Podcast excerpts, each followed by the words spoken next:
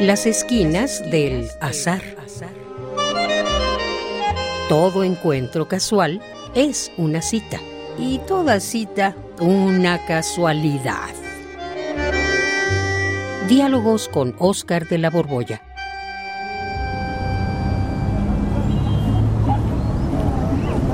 Ay, Oscar, Oscar, Oscar, por fin llegas.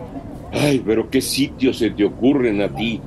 Citarme aquí, en la esquina de Insurgentes y Reforma, en pleno monumento a Cuauhtémoc. ¿No te parece un sitio muy inapropiado para encontrarnos? Ay, Juan. Qué bárbaro. Perdóname, está, es que, mira, el tránsito está de los mil diablos, pero, ay, ay, ay, ya estoy aquí. Mira, la verdad, solo me tardé media hora, ¿eh? Bueno, sí, y a mí ya mero me atropellan. Pero bueno, ya dime para qué, por qué aquí, precisamente en este lugar, en esta esquina. Pues es que quería contarte la carga que tiene cada sitio, cada lugar. Y precisamente en esta esquina, donde ahora cruza Insurgentes con Reforma, es uno de los lugares más llenos de prosapia que te puedas imaginar.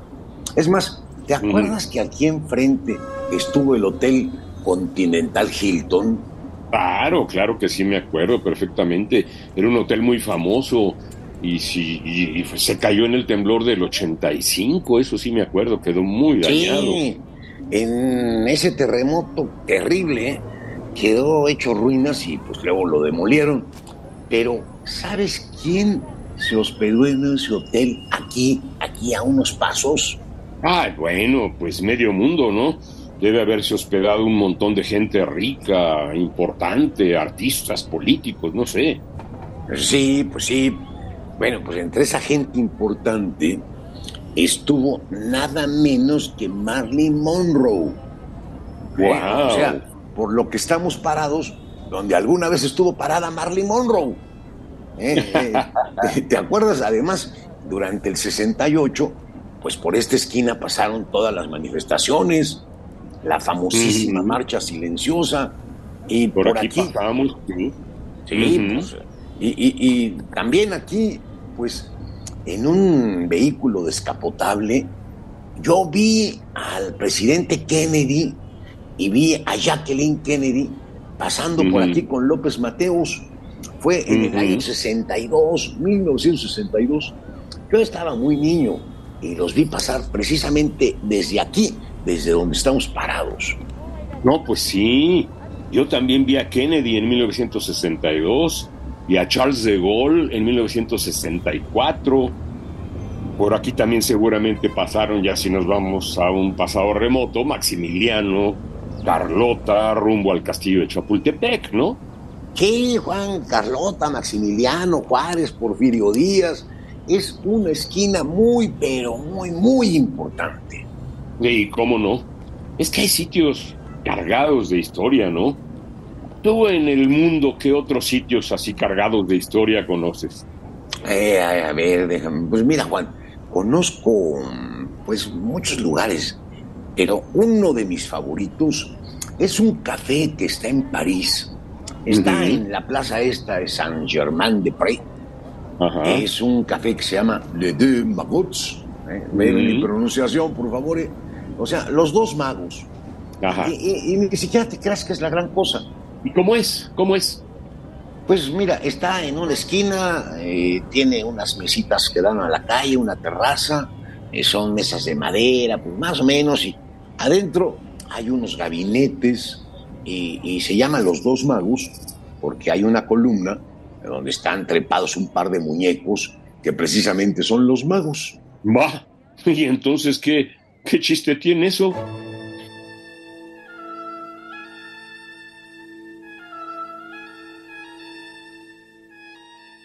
Pues mira, el chiste está en que a finales del siglo XIX, que fue cuando se construyó, pues aquí se reunían pues nada menos que tres famosísimos poetas, Verlaine, Rimbaud y Mallarmé. Y aquí Ah. se echaban sus cafés y sus copas, y luego también fue el sitio de reunión de Bretón y de toda la pandilla de los surrealistas. Y por si fuera poco, pues aquí también se echaban sus alcoholes Picasso y Hemingway. Y pasó unos años después, aquí se sentaban a escribir en Los Dos Magos, pues Simón de Beauvoir y Sartre.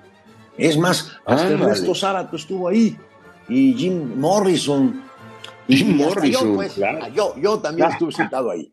Eh, exactamente en la mesa donde Sartre escribió su novela La náusea y su libro de filosofía, el más importante, El ser y la nada. Uy, qué maravilla, Oscarito. O sea que estuviste allí. ¿eh? ¿Y qué sentiste de estar ahí? No, pues no sentí nada. No sentí ah. nada porque cuando fui la primera vez no sabía quiénes habían pasado por ahí. Y, y luego cuando me enteré, volví a ir y entonces sí, uno se sienta y, comprende lo que ha ocurrido en este lugar, y, yo la verdad sentí que formaba parte de la historia, ¿eh? eh porque cuando uno está enterado de quienes estuvieron parados en algún lugar y uno está ahí, la experiencia es otra. Claro, y también París, pues fue el lugar donde todos los grandes se dieron cita. Sí, pues es que París es una ciudad cargada de historia. Y, pues mira, nada más y nada menos está la Catedral de Notre Dame. es, una iglesia bellísima donde se coronó Napoleón. Imagínate ahí adentro, le iba el Papa a ponerle la corona, él se levanta, le arrebata la, la corona al Papa, se la pone él mismo y luego corona a Josefina. Y ahí estuvo pues Víctor Hugo y, y, pues su obra, una de las más conocidas, El Jorobado Nuestra Señora de París, pues ocurre ahí. ¿Y sabes quién estuvo también? Y esto es un dato que casi nadie lo sabe. Mozart, cuando era ah, niño, Mozart estuvo ahí. Su mamá era muy devota y siempre que iban a París se iba a meter a la iglesia y, y ahí estuvo Mozart de niño. Bueno, nosotros tenemos aquí en México iglesias importantísimas. Tenemos a la Basílica de Guadalupe, que además de millones y millones de mexicanos que la visitan cada año, han estado todos los personajes importantes.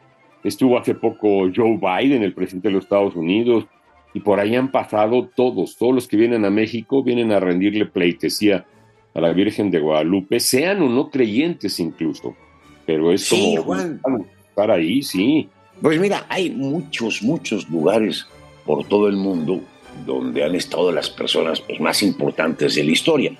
Imagínate nada más el ágora que está ahí en Atenas, en la capital de Grecia, en Atenas, pues ahí en el ágora caminaban Sócrates, Platón, Aristóteles, Alejandro el Magno. Y, yo una vez me metí, Juan, me salté la barda porque pues, había llegado tarde, yo era estudiante y tenía las horas contadas y llegué cuando ya habían cerrado.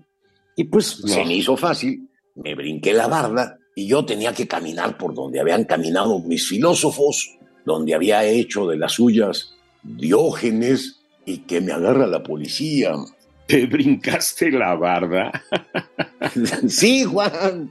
Y afortunadamente, pues fue un rato de discusión, entendieron mis motivos y como castigo solamente me obligaron a salirme. Pero no te creas que por la puerta. Los malvados buscaron el lugar más alto de la barda y me dijeron, ahora sí, sálgase, pero por aquí. Y me trepé, y casi me mato en la caída, en la bajada. Pues, así fue. Pero anduve por ahí.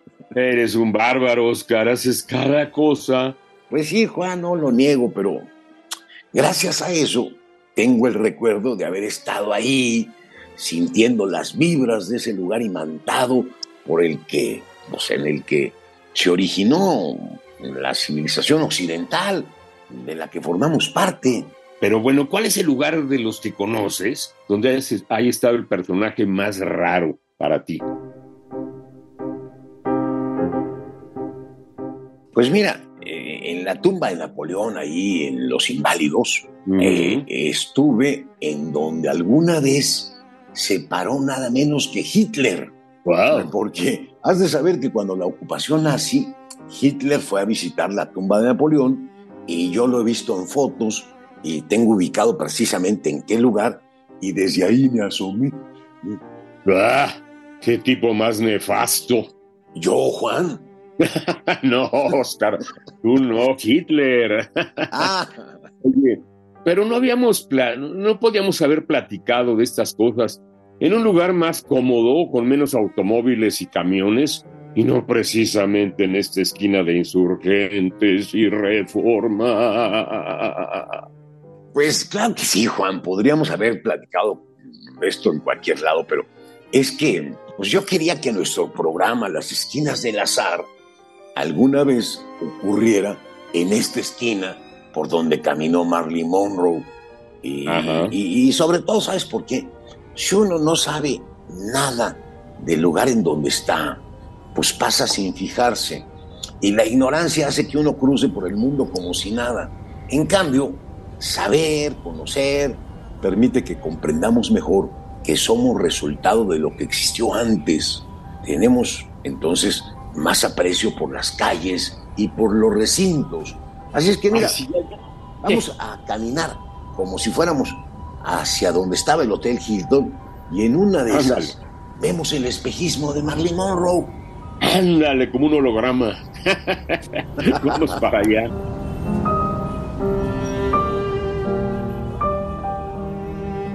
Radio UNAM, en colaboración con la Facultad de Estudios Superiores Acatlán, presentó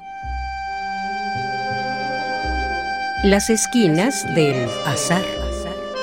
Todo encuentro casual es una cita y toda cita una casualidad. Voces, Oscar de la Borbolla y Juan Stack. Producción y realización, Rodrigo Aguilar y Denis Licea. Radio UNAM, Experiencia Sonora.